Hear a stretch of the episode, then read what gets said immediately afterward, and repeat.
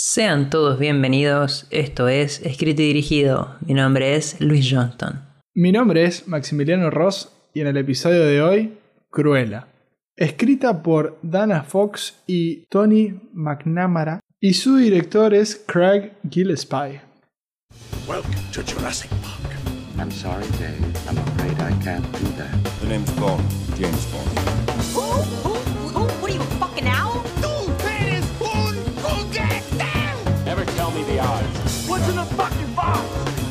La-di-da, la-di-da. ¿Alguien más conoce a Gabriel Pasternak aquí?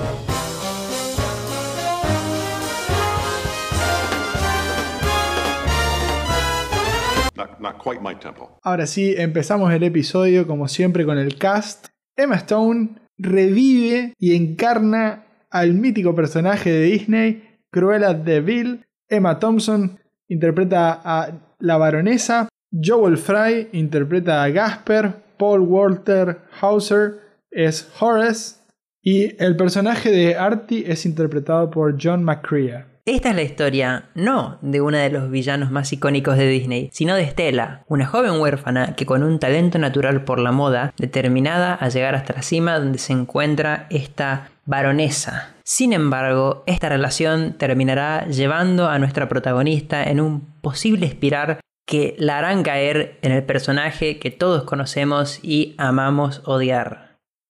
que obviamente tiene destellos de aquello que conocimos, pero es una mirada diferente. No podría estar más de acuerdo con lo que acabas de decir. Y antes, en todo caso, de entrarnos a lo que nos compete, que es hablar sobre esta película, quería referirme un poco a esta cuestión de la precuela, porque obviamente después de ver las primeras imágenes, de escuchar un poco de qué se trataba la película y obviamente luego del tráiler, yo no estaba muy extasiado por esta película, esa es la verdad. Es una villana que no sentí que necesitaba mucha explicación, que justamente es muy buena porque tiene una historia muy simple, que no conoce su pasado y que solamente te importa para el contexto de la historia que se cuenta. Y que además, siendo honesto, trata de matar perros. Tampoco es algo que, que me atrape. Dicho eso, la verdad es que la película es buena, pero como bien vos decís, tenés que sacar y olvidarte, digamos, de que esto es una parte antes de la historia que todos conocemos. 101 Dálmatas, la del 61 y la del 96, son películas para niños. Acá cambia el enfoque. Estamos viendo una película, no sé si diría para adultos, tan así, pero sí por lo menos para mayores de 13. Bueno, que es en definitiva la clasificación que le dieron. Entonces, con eso en mente y con eso en cuenta, la película funciona.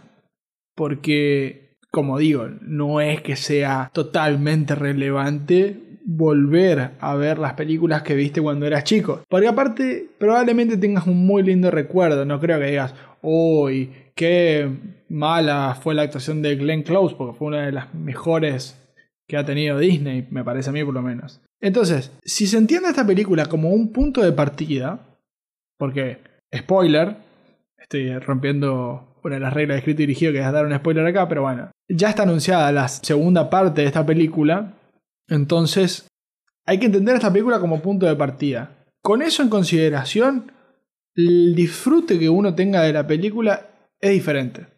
Es mejor, diría. Tiene muchos elementos para que sea muy disfrutable. A ver, Emma Stone es una de las mejores actrices que tenemos en, en este siglo.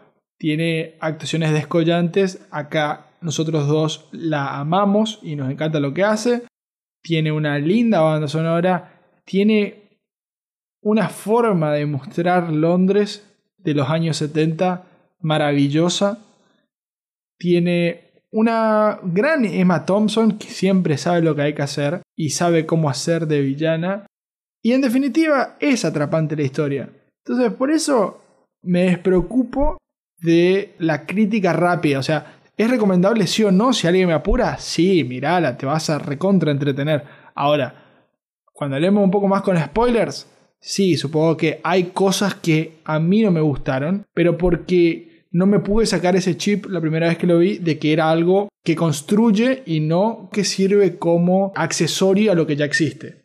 Dicho eso, es importante tener en cuenta que justamente un poco depende de tu nostalgia por estas películas. Que de vuelta, no hace falta que las reveas. Pero la película, como bien vos decís, destinada a un público quizás no adulto, pero adulto joven tal vez, depende de vuelta de, de que vos hayas ya sea conocido, visto, escuchado hablar sobre, sobre este personaje y sobre la historia todo el mundo sabe quién es Cruella de Vil, es, es, icónica, es como, no sé, que te diga, ¿quién es Scar? Todos saben quién es Scar, independientemente de que hayan visto o no tal vez El Rey León. Ahora, como bien vos decís también, Disney apostó fuerte por esta película y se nota, el diseño de producción es brillante, el vestuario que acá ninguno de los dos sabe particularmente nada de vestuarios, pero ya desde un punto de partida, los cambios que hay, cómo se enfocan en los mismos, cómo buscan que se note justamente el esfuerzo puesto, es, es, digno de mencionar.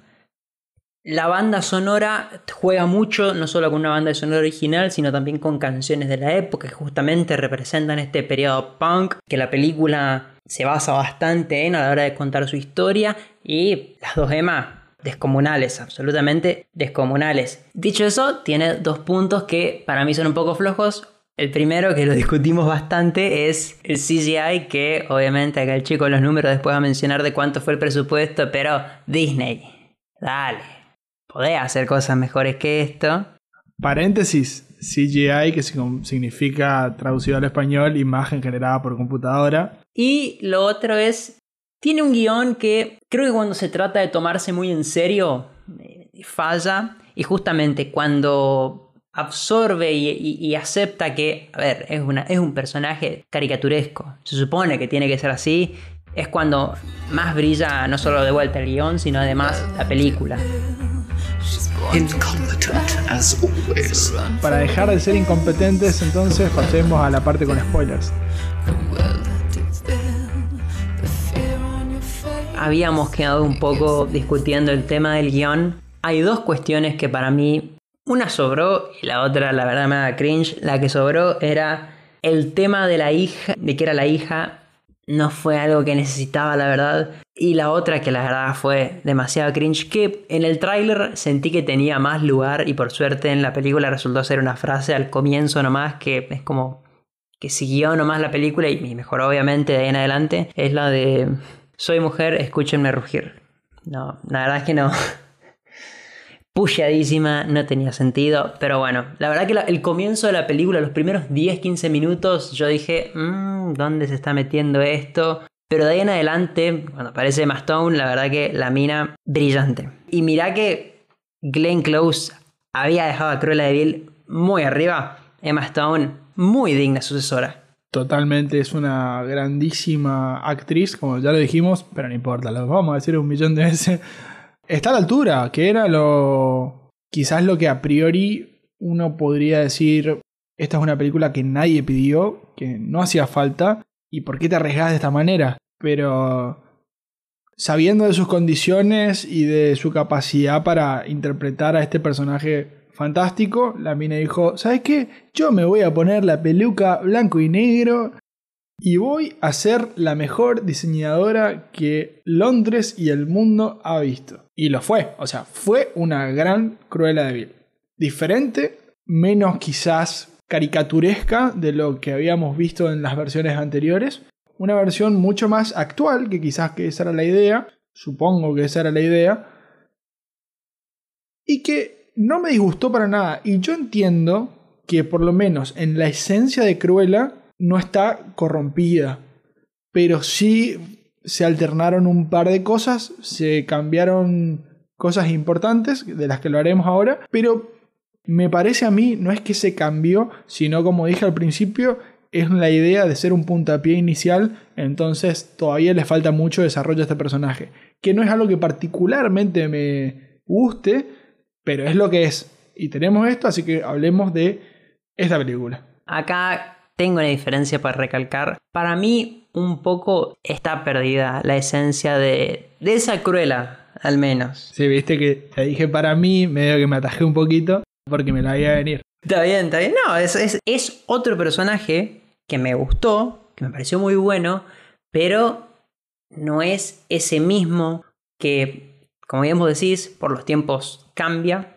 y termina siendo otra cosa. Es más, creo que la película misma se enfoca en darte un personaje como la baronesa, porque dice, vos de acá y en algún momento tenés que bancar a Cruella, cosa que uno de forma predispuesta no está dispuesto a hacer porque sabe dónde debería terminar la historia, aunque sea. Entonces te pone este personaje, interpretado por Emma Thompson, que es tan desagradable, es tan parecido a la mismísima Miranda de El Diablo Vista la Moda, interpretada por la fantástica Meryl Streep, que y no te queda otra opción que decir, bueno, al menos por ahora, vos sos la menor de los males. Entonces, vamos para adelante y venga la muerte de tu madre, Estelita. Ok, pero otra cosa que yo le aplaudo a esta película, sigo así en esta línea de decir cosas buenas, cosas positivas, porque hay una parte mía que le gustó y hay otra parte mía que va a hablar. Estoy como cruela. Esta es la parte Estela y ahora más adelante se ve la parte donde me van a escuchar decir otras cosas. Pero algo que yo tenía miedo cuando empecé a ver, cuando empecé a escuchar que se venía esta película y que iba a estar mucho más enfocado en cómo ella se dedicaba al diseño de indumentaria, era no me hagas de vuelta el diablo viste la moda. Y me parece que no, no lo hacen. O sea, obviamente tiene sus similaridades, tiene sus cosas parecidas, pero no sentí en ningún momento que estaba viendo lo mismo. Porque aparte tiene este juego con la idea de robar, esta cosa de los perros que se meten por acá, Winky, que me pareció fantástico ese personaje, ese perro súper adorable y súper divertido y cómico en lo que hacía, hizo que se diferencia bastante y que, como yo te digo, yo entiendo que no pierde la esencia, pero no por una cuestión de que acá se vio la verdadera esencia de Cruella de Vil, sino por una cuestión de que hay que entender de que nos faltan ver dos películas, ya está confirmada una más, así que ya me aventuro a decir de que va a haber una tercera también, donde se va a terminar de desarrollar este personaje. Porque si yo digo, no se perdió la esencia del personaje, pero después veo que cuando tiene que maltratar, porque Cruella de Vil tiene que maltratar a Jasper y a Horace, y le termina pidiendo perdón, eso no es Cruella de Vil. O sea, eso es lo lógico, pero bueno, como la película, me parece a mí, tiene, tenía una gran posibilidad de en una sola película, en una sola historia, contarte toda la grandeza que tiene Cruella, con todas las cosas malas que tiene, y entre ellas el desprecio hacia las personas que quiere, era esta. Y bueno, la desperdiciaron a mi entender, así como también desperdiciaron la oportunidad de darle un cambio a Glenn Close. Pero bueno, en definitiva, lo que quería decir es que vamos a tener que esperar para ser bien concluyentes con cómo es esta nueva Cruella de Vil.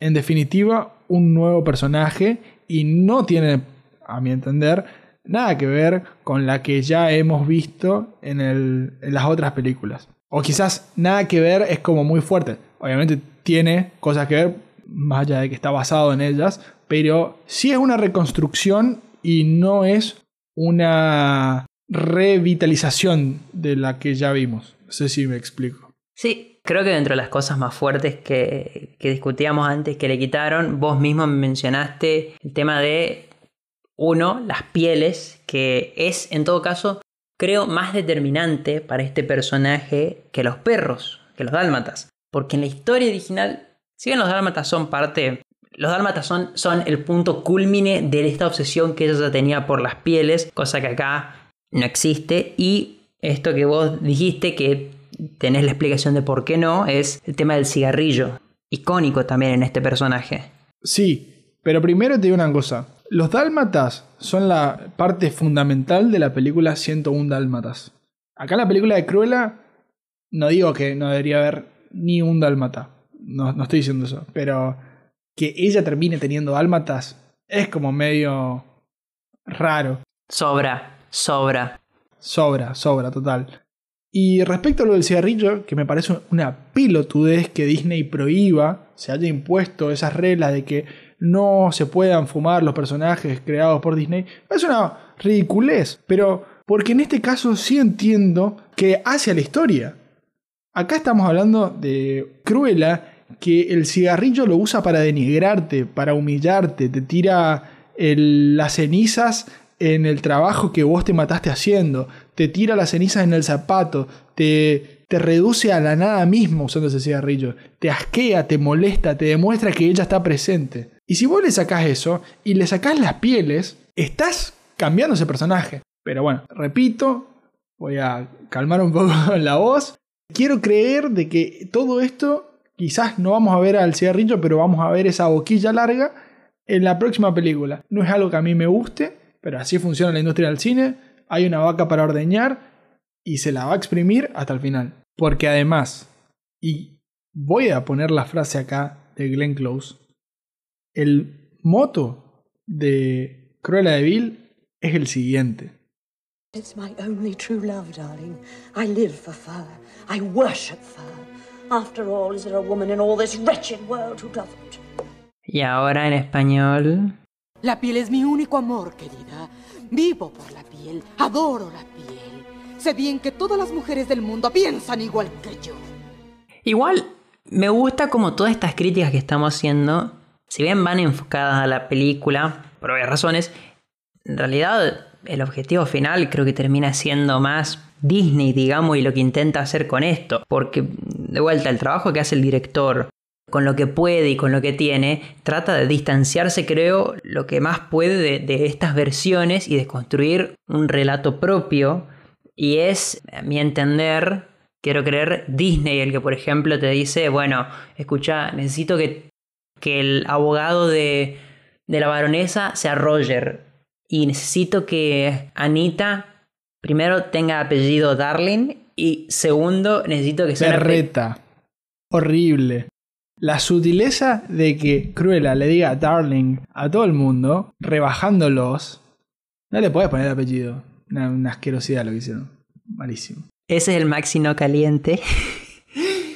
Pero bueno, eh, entonces este personaje que ya lo meten en la historia que tenemos vicisitudes acá, ¿a vos te parece bien que ya hayan introducido a Anita? Yo no tendría problema de si no aparecía, pero la forma en que los meten en la historia, siento que es, que es el ratón diciéndote, escuchá, tiene que estar esto sí o sí. Vos hacés después la película que quieras, pero esto tiene que estar El ratón de sí por Mickey. Obvio, sí, sí, sí, sí, sí. Así como también la gran escena postcrédito que bajó la película de una forma. Fue una vergüenza eso. Sí, hay una escena post crédito, gente. Por si no la vieron. Yo hay muchas cosas que no tengo drama cuando veo una película. Que pongan a un tipo que no es blanco. No me provoca nada, todo bien.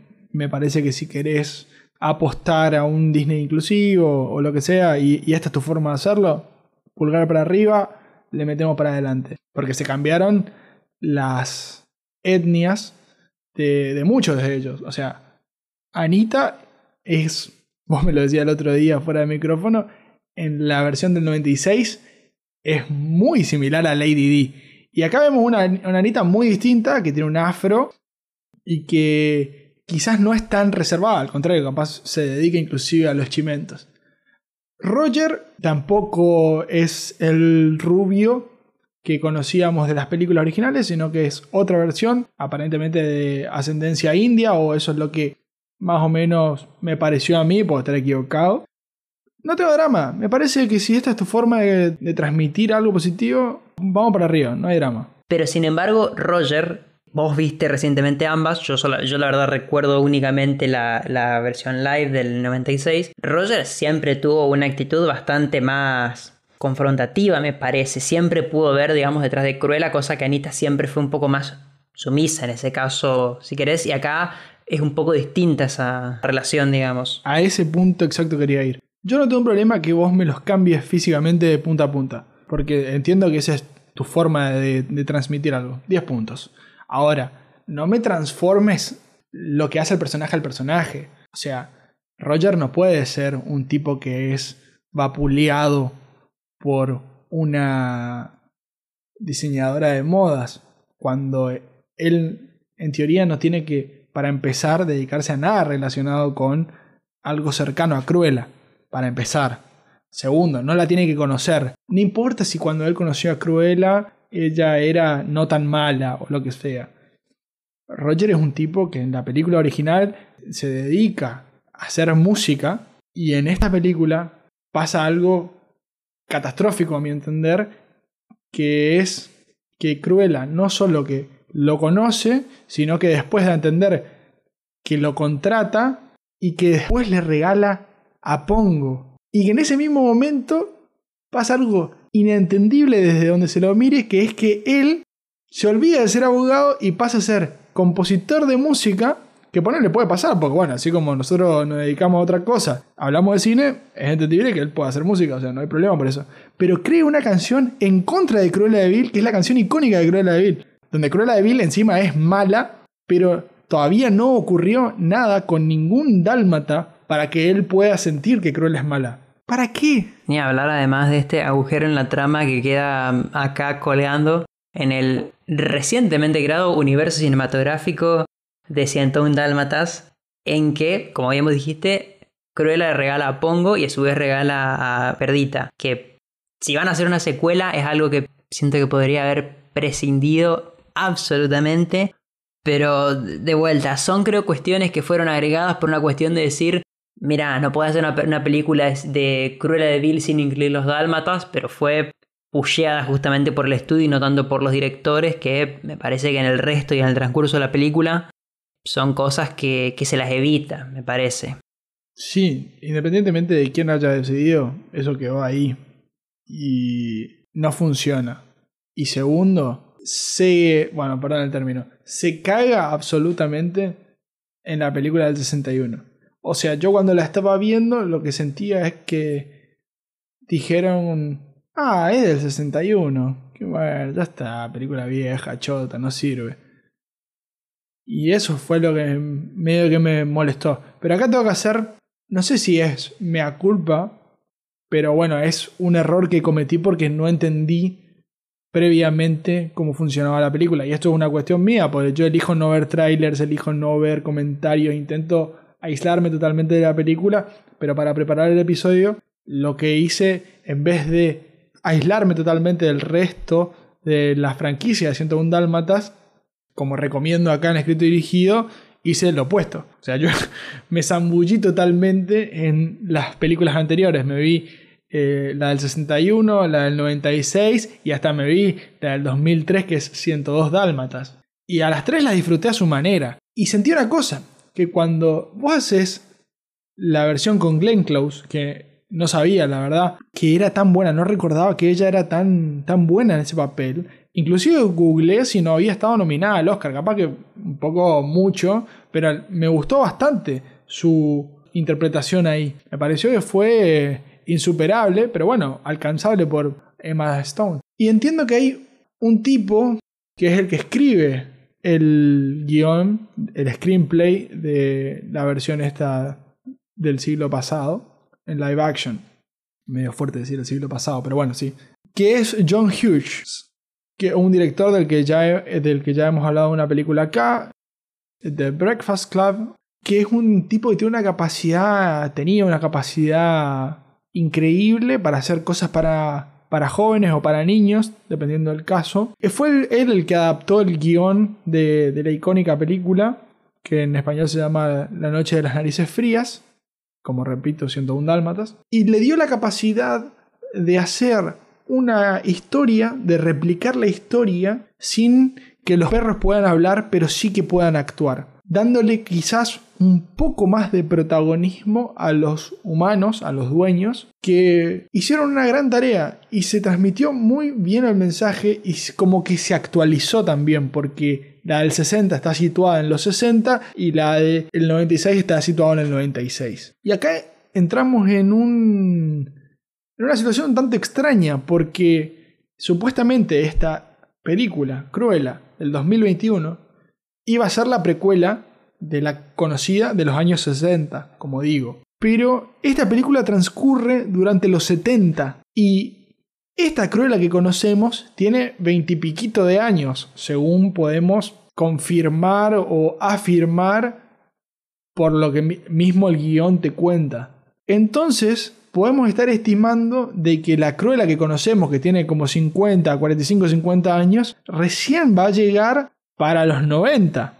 Y se arma una ensalada porque no entendés realmente, y esto puede ser un error mío por querer sobreanalizar algo o querer buscar una explicación a algo que tiene incógnitas que todavía no respondió, pero sí va a responder más adelante. Pero eso fue en parte lo que me sacó, que dije, ni siquiera tiene una continuidad histórica, no, no hay una linealidad temporal, no se entiende. Te promoviste como algo que no sos. Y eso fue un poco lo que también hizo que me disguste esta película. Pero repito, es una buena película como película, no como miembro de la franquicia 101 Dálmatas. Sí, la verdad es que esta película lo que mejor la define es los altibajos que siento tiene.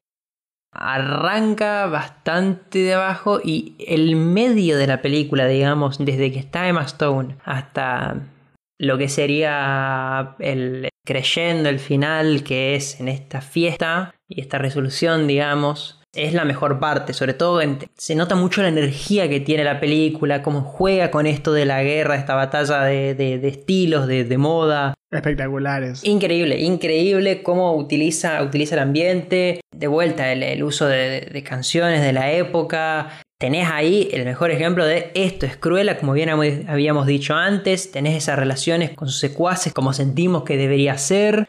Tan bueno que en todo caso para este comienzo y final un poco turbulentos, la deja bien parada la película. Tiene muchas cosas buenas la película. Tiene muchas cosas que yo he disfrutado. He comentado un poco al principio que a mí toda la caracterización de Londres en los 70 me gustó mucho, desde los interiores de los edificios con sus paredes de azulejos, los colectivos, los autos. El auto que ella maneja está increíble y cómo lo maneja también es hermoso el Regent's Park, que es uno de los lugares más icónicos que por ahí puede tener Londres, y el recurso muy bien puesto, a mi entender, de hacer que Cruella, o mejor dicho, Estela, hable con su madre, hablándole a la fuente, porque fue ese momento el que se les arrebató. Muy bueno. Porque pensaba también y dije, Menos mal que no usaron ella hablando con un espejo, que podría haber pasado, porque en definitiva lo que estamos viendo es cómo transforma este personaje y se podría haber visto también ahí. Entonces esa cosa está, está muy buena también. La vestuarista, que anoté su nombre porque me parece importante decirlo, la verdad hace un laburo espectacular, Jenny Vivan. Desde todos los vestidos de diseñador, de los que obviamente nosotros no sabemos, desconocemos si son buenos o no en la realidad, pero sí que causaron que nosotros nos sorprendamos y digamos, güey, qué loco esto, sobre todo ese con las abejas, que me hizo acordar bastante la escena de una película que se llama Dallas Buyers Club, espectacular. Mismo la dirección está bastante buena. Yo tengo un par de críticas con el CGI porque combinan perros entrenados, tipo para actuar, pero al mismo tiempo usan imagen generada por computadora para algunos momentos y tuve conflicto con un par de ellos, pero está muy buena. Hay un detalle de la dirección, sobre todo cuando muestran cómo ella trabaja en Liberty como empleada de limpieza que me fascinó, muy hitchcockiana, muy interesante que entra por la ventana de arriba. O sea que tiene sus condimentos interesantes la película. Me parece que el director te da que hablar, te da que te dan ganas de seguir viendo qué, hizo. Adelantándonos un poco, digo que hizo una película con Margot Robbie que se llama Aitonia, que es muy muy buena. O sea que no es todo olvidable, no, al contrario, tiene muchas cosas buenas. Yo lo que le pego o le pego porque entiendo de que se está queriendo alargar algo que se podría haber hecho en una sola producción pero entiendo también que así funcionan las cosas. Entonces, tendremos que seguir viendo y seguir disfrutando, ¿no? Porque es una película muy disfrutable, a pesar de todo lo que podamos estar en contra o por ahí no nos guste. Si nos sacamos el chip de quizás ser muy taxativos con lo que es canon y no es canon, que creo que lo podemos hacer tranquilamente, entonces sí, vamos a ir a disfrutar muy bien de una buena película. Como para ir cerrando, digamos, eh, y mencionando algo que vos dijiste que es cuestiones que no hacían falta alargar, es sobre todo este nuevo momento de Disney que es los live action de ya sean remakes de historias originales o contar historias de ciertos personajes como bueno como fue el caso de Maléfica o ahora de Cruella que a ver a mí mucho no me gusta porque no siento que aporten nada nuevo y, y lo veo como una forma bastante barata de recaudar plata. Ahora, dicho eso, si bien no son para mí, yo no soy niño, no soy tal vez el público al cual buscan estas películas. Tampoco quiero pasarme de crítico con las mismas porque la verdad es que la que menos me gustó a mí de todas estas que está intentando realizar el estudio ahora es El Rey León.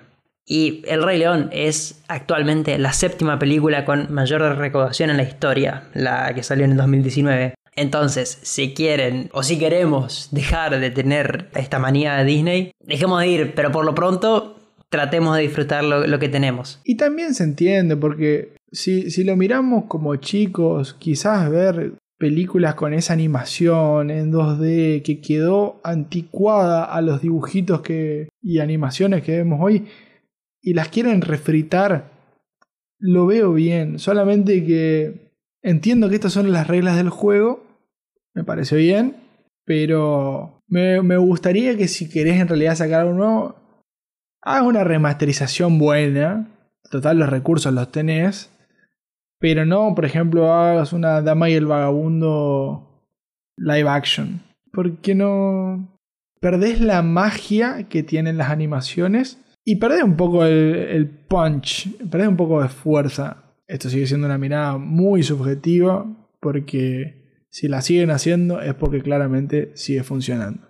Entonces, si esto no te gusta y te molesta, como todo en esta vida, es más fácil no dar la pelota y por una cuestión de oferta y demanda vas a dejar de verla porque van a dejar de hacerlas. Y ya que estamos hablando del tema de números, Maxi, ¿cómo son los de esta película? Presupuesto y recaudación entonces. La película de este año, 2021, Cruella, costó 100 millones de dólares. Y la tengo que comparar con la película del 96, con la película de otra icónica Cruella de Vil, como ya hemos dicho a lo largo de este episodio. 101 Dálmatas costó a valores actualizados, es decir, en la misma unidad de medida, 126 millones de dólares del 2021. Lo cual es fuerte porque es un número bastante más grande de lo que me esperaba que había valido la película del siglo pasado. Y la recaudación, si bien tenemos que decir que la película actual salió en Disney Plus, por más de que también salió en cines, tiene que tener ese asterisco porque no tenemos los números de la recaudación, elegimos comparar los datos del primer fin de semana doméstico, es decir, el primer fin de semana en Estados Unidos, porque obviamente sería injusto comparar toda la recaudación total que tuvo a lo largo de todo este tiempo de historia, la del 96, con una que salió el 28 de mayo, o sea, hace muy poquitos días, nosotros estamos en junio del 2021. Digo, le cuento al oyente que esté escuchando esto en el 2050 por ahí. ¿Quién te dice? Con Cruella 22. Ahí está, Cruella 22. Capaz una bitácora para nosotros. Entonces, Cruella recaudó este fin de semana en Estados Unidos 32 millones de dólares, lo cual es muy bueno, es fuerte, es un número bastante considerable teniendo en cuenta lo que los resultados que hemos visto actualmente en el cine, que está compitiendo muy fuerte con A Quiet Place 2, le está yendo muy bien. A 101 Dálmatas en el 96 le fue muy pero muy bien, porque recaudó en este primer fin de semana en los Estados Unidos 56 millones y medio de dólares, es decir que es 73% mayor, lo cual es bastante fuerte y habla del impacto que tuvo esa película en todos nosotros. Y también el impacto que tuvo en el closet de Glenn Close, quien con la única condición que firmó este contrato para hacer esta película, interpretar este papel, fue que se quede con absolutamente todos los vestuarios originales del Reina. film. Cosa que Disney primero le rechazó. No. Disney rechazó y le dijo las copias. Y ella, como la gran cruela de Bill que es, se frenó y le dijo, no, dame los originales. Qué mujer, boludo. Qué mujer. Yo tengo otro dato falopa así. Y no sé si es tanto un dato o un mito que vamos a elegir creer. Hablo en nombre de todos acá. Sí, siempre. La película comenzó su rodaje en agosto del 2019 y terminó en noviembre. Lo cual es anecdótico, sí, pero no dice mucho. El tema es que estaba previsto para que sea un poco antes. Pero a nuestra protagonista, Emma Stone, tuvo un percance porque estaba en un concierto de las Spice Girls con una amiga y estaba en la mitad un pogo muy enérgica sobre los hombros de la amiga y se cae y se disloca el hombro. Entonces, No. Sí, no, increíble. Así que tuvieron que demorar un poco para que empiece porque Emma estaba rota del hombro. Por suerte está todo bien y el hombro de Emma está más fuerte que nunca. Y con eso entonces cerramos el episodio de esta semana. Saben que nos pueden encontrar en todas las redes sociales como arroba y dirigido, tanto en Instagram como en Twitter y Facebook. No se olviden de seguirnos también en Spotify y en YouTube. Y también que tenemos un mail escrito.dirigido arroba gmail.com. Sin nada más que decir, nos escuchamos la semana que viene. Y no lo olviden amigos, Han disparó primero. Are you Boots? Start walking.